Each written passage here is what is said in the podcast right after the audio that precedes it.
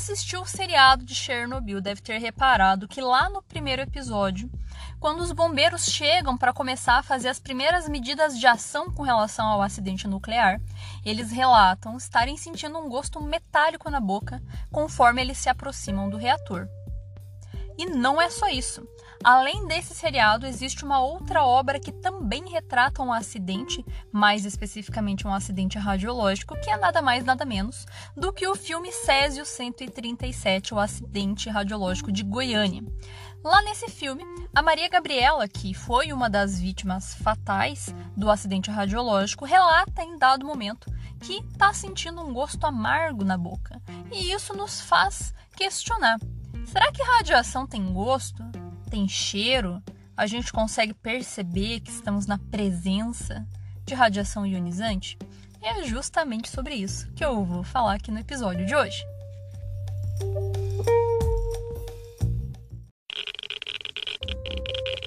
Radiation detected. Red dot.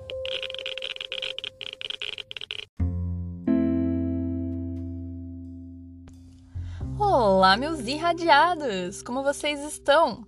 Aqui quem fala é a Paola e no episódio de hoje eu vou falar a respeito do fato de radiação ter cheiro, ter gosto ou ter cor, ou alguma característica que nos permita identificar estar na presença dela. Aqui, claro, me refiro à radiação ionizante. Mas antes de eu falar disso, Gostaria de fazer as minhas considerações iniciais. Queria agradecer a todos vocês que me acompanham aqui. Sempre vejo a quantidade dos números de stream sempre subindo, acho isso muito legal. Sempre recebo mensagem de pessoas que me encontram aqui, encontram o podcast e vêm conversar comigo a respeito disso, ou sugerir temas, ou tirar dúvidas, fazer alguma pergunta ou pedir algum material. Então podem sempre entrar em contato comigo. Às vezes eu demoro um pouquinho para responder, mas eu sempre respondo. Procuro é, levar os materiais que me pedem, coisas do tipo. Então só me mandar uma mensagem. Vocês podem me encontrar pelas redes sociais, né, pelo Instagram, arroba Radiação para Leigos, e também no TikTok, que é Radiação para Leigos também, onde eu sempre publico videozinhos relacionados às coisas que eu faço no dia a dia referente a essa parte de radiações. E também respondo muitas perguntas interessantes que me fazem por lá, inclusive esse tema de podcast veio do TikTok. é...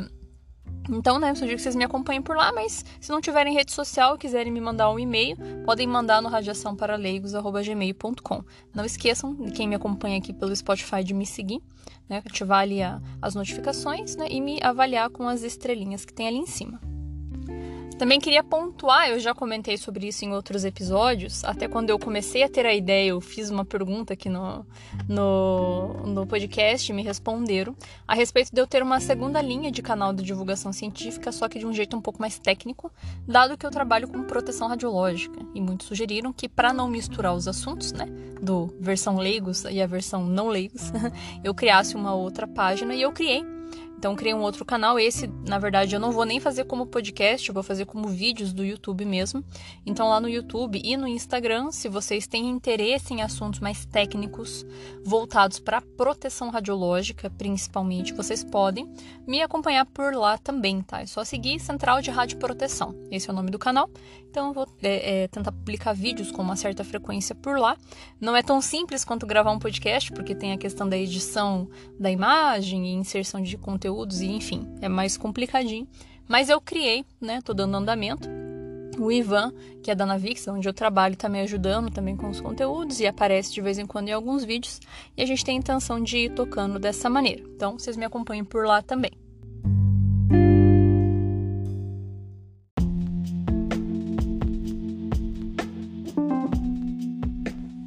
Agora falando a respeito das características das radiações, né? Afinal de contas, será que radiação tem cheiro, tem cor, tem gosto?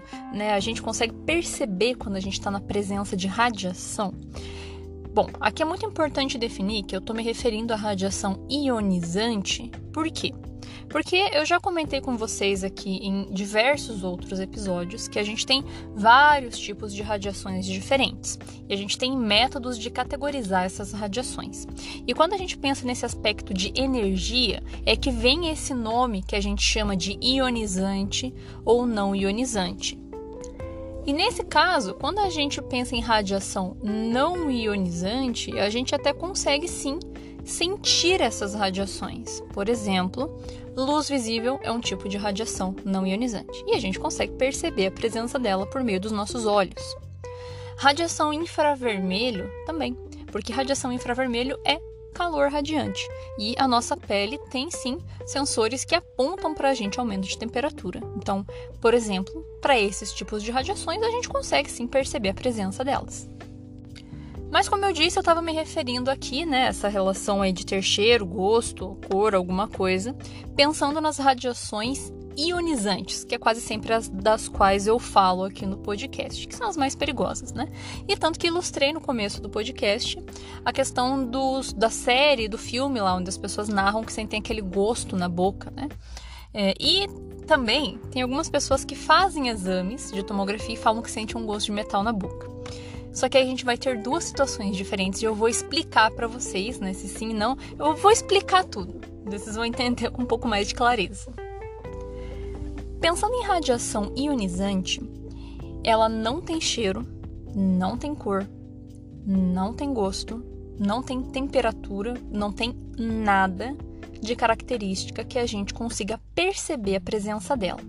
E tanto isso é verdade que muitos acidentes radiológicos levam tempo para serem percebidos, justamente porque ninguém percebe que está na presença de radiação ionizante. Nosso corpo não nos alerta. Ele só vai alertar a gente depois de se passar alguns dias, quando o nível de radiação é muito alto, porque a gente desenvolve sintomas relacionados à exposição à radiação. Nosso corpo apresenta uma resposta biológica quando a gente se expõe a uma alta dose. E daí, a partir dessa resposta, né, desse efeito, é que a gente pode deduzir que alguém foi exposto à radiação tá? Então, exemplificando aqui para ficar um pouco mais fácil, pegando o caso do acidente de Goiânia. Esse acidente, ele ocorreu, né, ele teve um, um tempo de duração de mais ou menos duas semanas, tá? Desde o momento da coleta lá do, da fonte de Césio até o momento onde teve o alerta para a Comissão de Energia Nuclear e outros órgãos. E por que, que demorou tanto tempo para perceberem que esse acidente estava rolando, justamente em razão da radiação ionizante não ter nada de característica que o nosso corpo nos alerte de sua presença. Entendem? A gente, eles só foram perceber porque depois de duas semanas estava todo mundo ficando doente, estava todo mundo passando mal, em virtude de uma condição que se chama Síndrome Aguda das Radiações, que inclusive já tem episódio aqui no podcast tanto sobre o acidente de Goiânia quanto sobre síndrome aguda, tá? Mas voltando ao nosso ponto, então, realmente a radiação ionizante não deixa nenhum sinal para nós, nosso corpo não identifica a sua presença. E existe uma razão para isso. Tá? É, inclusive, até antes de eu falar essa razão, é importante pontuar que essas características da radiação, de não ter cheiro, não ter cor, não ter gosto, não ter temperatura, não ter textura, não ter nada, tem um nome. A gente chama isso de insípido. Então, a radiação ionizante, ela é insípida. Não tem cheiro, não tem cor, não tem gosto, não tem nada. É tipo água, que também, né, não tem cheiro, não tem cor e não tem gosto. É muito parecido. Então, radiação ionizante é insípida. Nós não percebemos a sua presença.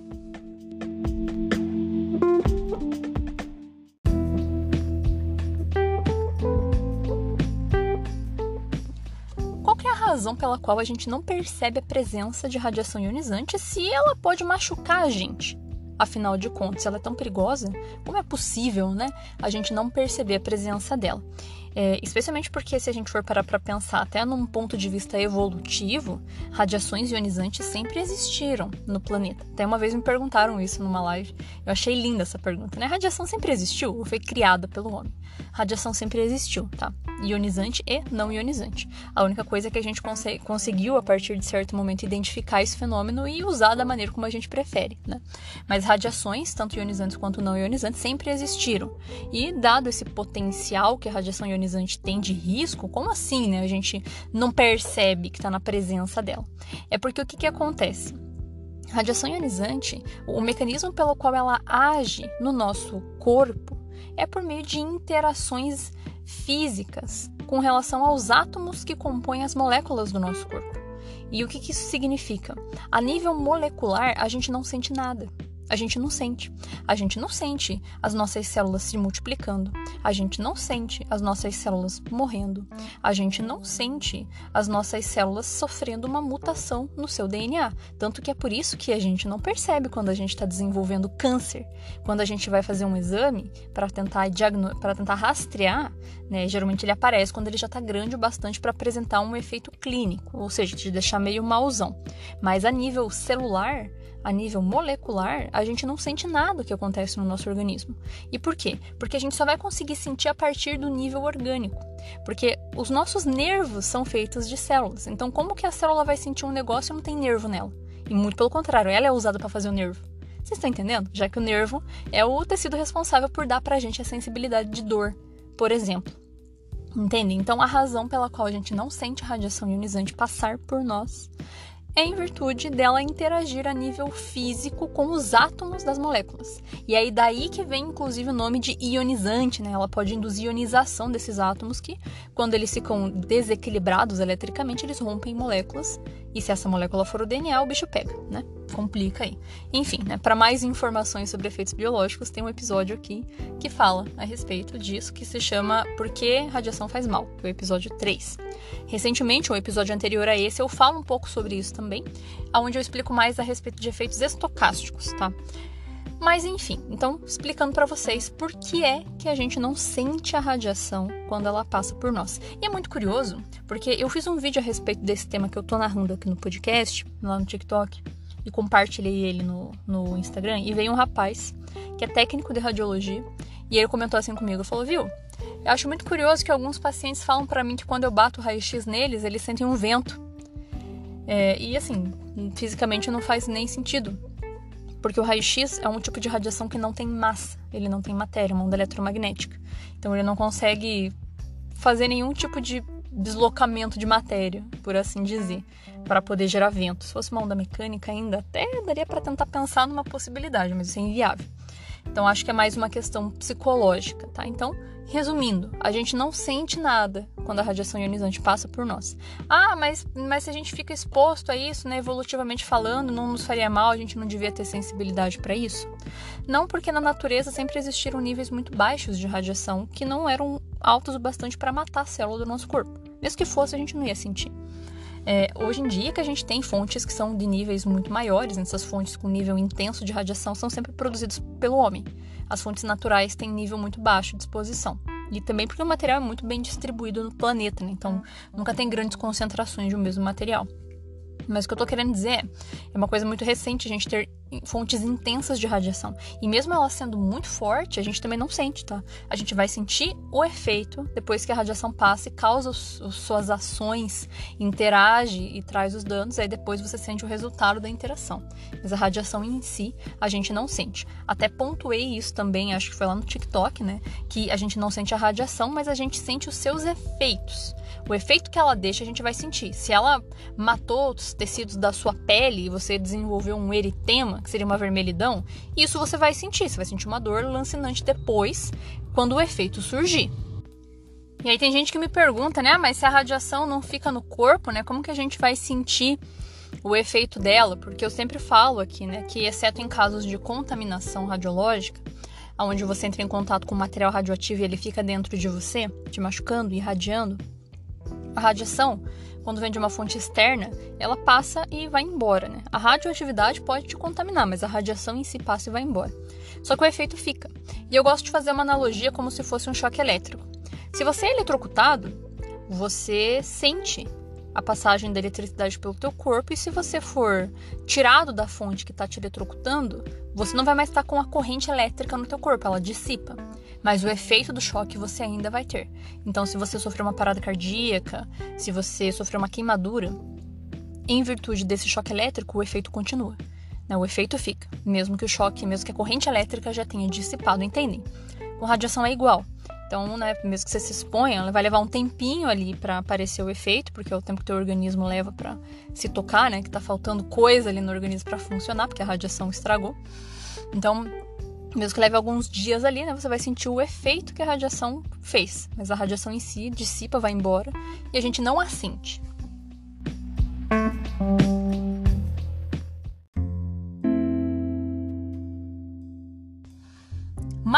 Então, como que se explica o fato dessas pessoas, desses eventos que eu relatei, sentirem esse gosto metálico, né? Especialmente falando do caso aqui de acidentes. Acidentes radiológicos, que é onde a gente tem, ou nucleares, né? Que é onde a gente tem um registro disso, desse relato de gosto metálico. Com relação à tomografia, já vou explicar, tá? Mas falando agora de acidente, acidente radiológico. Na verdade, o gosto metálico que se sente não é a radiação, mas sim um efeito que ela faz. Em que sentido? Tanto no caso de Chernobyl quanto no caso do acidente radiológico de Goiânia, as vítimas receberam um nível de exposição muito grande e muitas desenvolveram a tal da síndrome aguda das radiações, que é aquela condição letal lá que eu comentei já num episódio anterior aqui. E o que, que acontece? É, quando a gente tem essa síndrome, essas vítimas geralmente se expõem a uma dose alta de radiação de corpo inteiro, ou minimamente 3 quartos do corpo ali, né? Não é uma distribuição uniforme, mas é uma distribuição de corpo inteiro, você irradia o corpo todo. E quando isso acontece, é, muitos tecidos sofrem em virtude dessa exposição, né? Por isso que dá essa síndrome. Mas alguns tecidos são muito sensíveis e eles já sentem um efeito meio que pouco tempo após a exposição, tá? E um desses tecidos é a mucosa, as mucosas do corpo são extremamente delicadas à exposição à radiação de alta dose, claro, né? Que me refiro a alta dose. E aí o que, que acontece?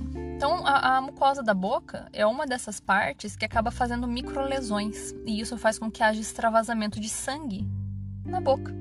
Então, na verdade, o gosto metálico que a gente sente é o gosto do próprio sangue que está extravasando ali naquele momento. Pelo menos é isso que boa parte da literatura de radiobiologia afirma pra gente. Mas também existem outras hipóteses, existem outras hipóteses do porquê que a gente sente esse gosto metálico. É, algumas teorias falam que, por exemplo, tanto nesse caso de Goiânia quanto no caso de Chernobyl, houve contaminação radiológica a elementos químicos, tanto os que dispersaram do reator quanto os que dispersaram da fonte de de radioterapia lá do acidente de Goiânia. Então, o que acontece? É, quando a gente tem a explosão de um reator que é movido à base de urânio, né, um dos processos de fissão do urânio é gerar, por transmutação, é, um isótopo de césio, 137 também, além de iodo e outras coisas. E no caso do acidente de Goiânia, a gente também tinha césio. Né? E esses metais, né, esses materiais, eles incorporam quando você está contaminado, como nesses exemplos desses eventos aí que eu, que eu comentei com vocês. E às vezes é uma característica própria desses metais que estão suspensos no ar, a pessoa se contamina e por isso fica sentindo esse gosto metálico da contaminação radioativa. E além disso, existem outras literaturas ainda que trazem o fato de que, como a radiação ionizante tem esse potencial de quebrar moléculas, gerar radical livre, isso faz com que haja alteração na composição da saliva da boca. E daí isso faz com que haja modificação com relação aos sabores das coisas que você sente. Tanto é verdade que a gente tem num, é, num trecho de reportagem, que inclusive eu tenho vídeo, tá? Quem quiser, me manda mensagem que eu mando o link do Drive, que no YouTube não tem mais. Mas eu tenho um trecho de reportagem que fizeram no dia que deu o alerta do acidente que conversaram com o Devair, que é o dono do ferro velho, que ficou abrindo lá a cápsula, espalhando as coisas para todo mundo. E no dia ele fala que ele realmente não consegue sentir o gosto das coisas, que comer um quilo de sal, um quilo de açúcar para ele tanto faz. Muito embora eu também acho que não tenha muita relação com a alteração molecular da saliva, mas destruição de, de mucosa mesmo, né? Que fez ele perder o paladar. Depois volta. Se a pessoa consegue se recuperar, volta. Mas isso é uma característica que, inclusive, não está apenas relacionada às pessoas de acidentes. Tá? Tem uma outra condição onde também existem relatos de pessoas ou perderem o paladar ou sentir um gosto metálico, um gosto estranho na boca, que diz respeito aos pacientes de radioterapia que fazem irradiação de alguma região que diz respeito às mucosas, né? então trato superior digestivo ali, né, na, na boca, né, né garganta, região cervical, onde é o esôfago, se irradia alguma dessas regiões também, relatam sentir uma diferença ali com relação a sabor e gosto metálico e faz todo sentido com relação a microlesões causadas na mucosa delicada do corpo.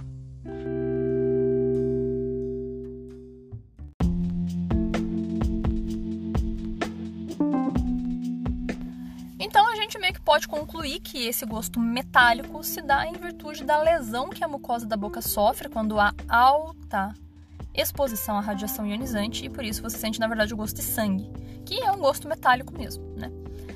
Então, importante pontuar que isso acontece em altas exposições, níveis muito grandes acidentais. E aí, talvez nesse momento você possa estar começando a se desesperar, porque você deve estar lembrando de uma condição onde você foi fazer uma tomografia ou um raio-x e você sentiu um gosto de metal na boca. E daí, nesse momento, você fica: Meu Deus, me irradiaram muito. Não, porque daí, nesse caso da tomo e do raio-x, tem uma diferença. Sim, existem relatos de pessoas que sentem gosto metálico, mas daí não tem nada a ver com a radiação. Tem a ver com o contraste, com a substância de contraste que eles injetam na veia. E essa realmente deixa um gosto metálico na boca. Essa substância é um iodo, um iodo não radioativo, um iodo comum. É feito né, um fármaco com relação a, a, a, a essa composição de iodo que é injetada, para a gente conseguir ver melhor algumas estruturas lá na tomografia e no raio-x. Então, eles injetam na veia esse contraste para ele, entre aspas, pintar as regiões internas do seu corpo que precisam de destaque no exame. Só que daí esse gosto metálico, daí tem relação com esse contraste. E também tem a, o fato de ser um metal e você sentir o gosto dele porque ele está disperso na corrente sanguínea e também porque ele aumenta o, a, a, pressão sanguínea temporariamente um pouquinho e às vezes um pouquinho de sangue extravasa ali pela, pela mucosa também em virtude desse aumento de pressão, mas pouquíssima coisa e por isso que tem esse gosto metálico atrelado. E daí, nesse caso de uso de contraste, o gosto metálico não é por alta dose, tá? Porque todo mundo fala, não, porque uma tomografia é 400 vezes um raio-x. Beleza, mas um raio-x é uma fração ridícula de dose e a tomografia é uma fração muito baixa de dose. Eles consideram intermediário do ponto de vista de proteção radiológica, mas do ponto de vista de radiobiologia, é uma dose muito baixa, tá? Então, óbvio que não é para ficar fazendo tomografia todo dia, a não ser que tenha uma boa razão para isso. Mas vocês entenderam o que eu quis dizer, né? Não é um nível de dose, é, tipo de acidente que você tem que correr, ah, meu Deus, síndrome aguda. Entendem? Então, são duas coisas diferentes do porquê sentir gosto metálico na boca, com relação a essas ocasiões aí que eu me referi.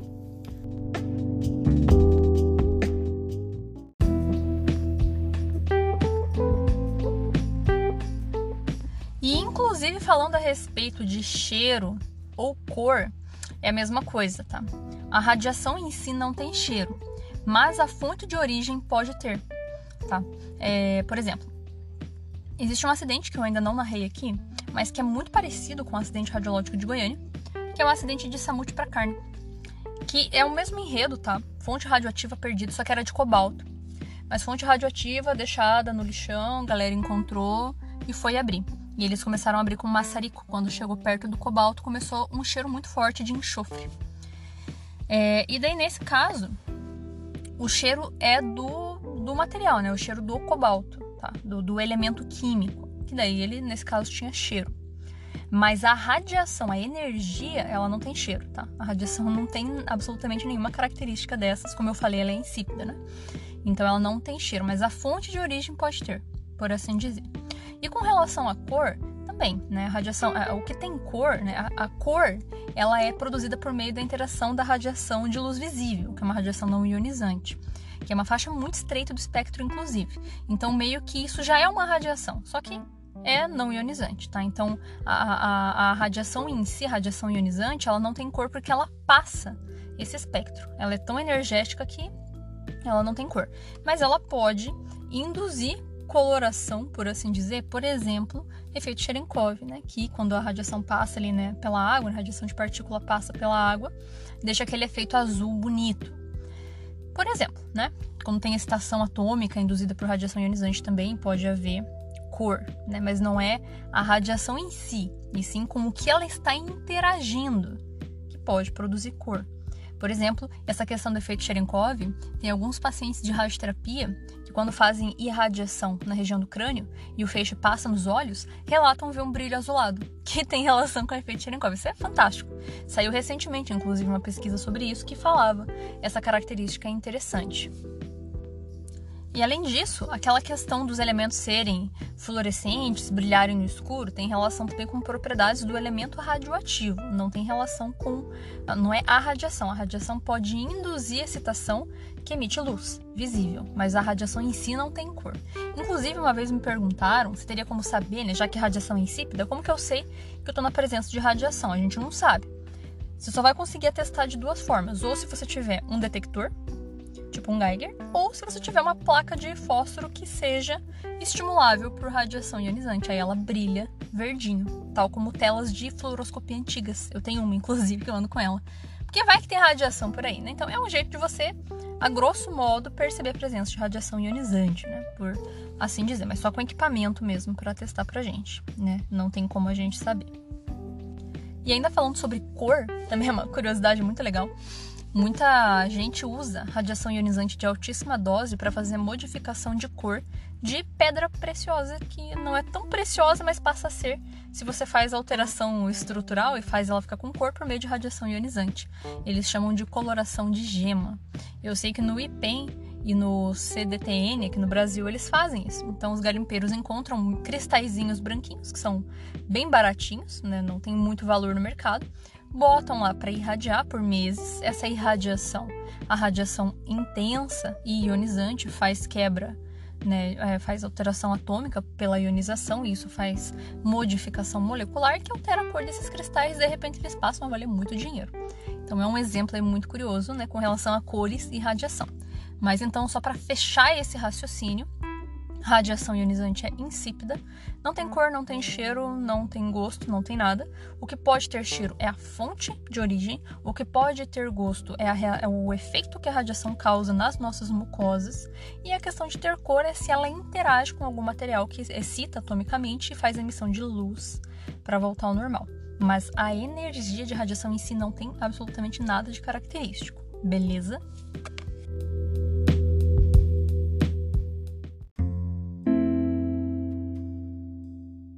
Pois muito bem, meus irradiados. Eu espero que vocês tenham gostado desse assunto. Eu, particularmente, gostei muito de falar sobre ele, porque no TikTok eu vi que o pessoal curtiu muito ouvir falar a respeito. Espero que aqui no programa vocês também curtam de um modo mais completo. É, e também porque eu destrinchei mais um bilhão de outros assuntos que não tinha nada a ver, mas tinha uma correlação ali, né? Mas que eu espero em algum momento fazer um episódio exclusivo sobre cada um. Então, mais uma vez, muito obrigada aí pela audiência de vocês. Se vocês quiserem conversar comigo, só mandar uma mensagem pelas redes sociais. Se quiserem tirar dúvidas, perguntar alguma coisa, sugerir tema, só me mandar mensagem por lá.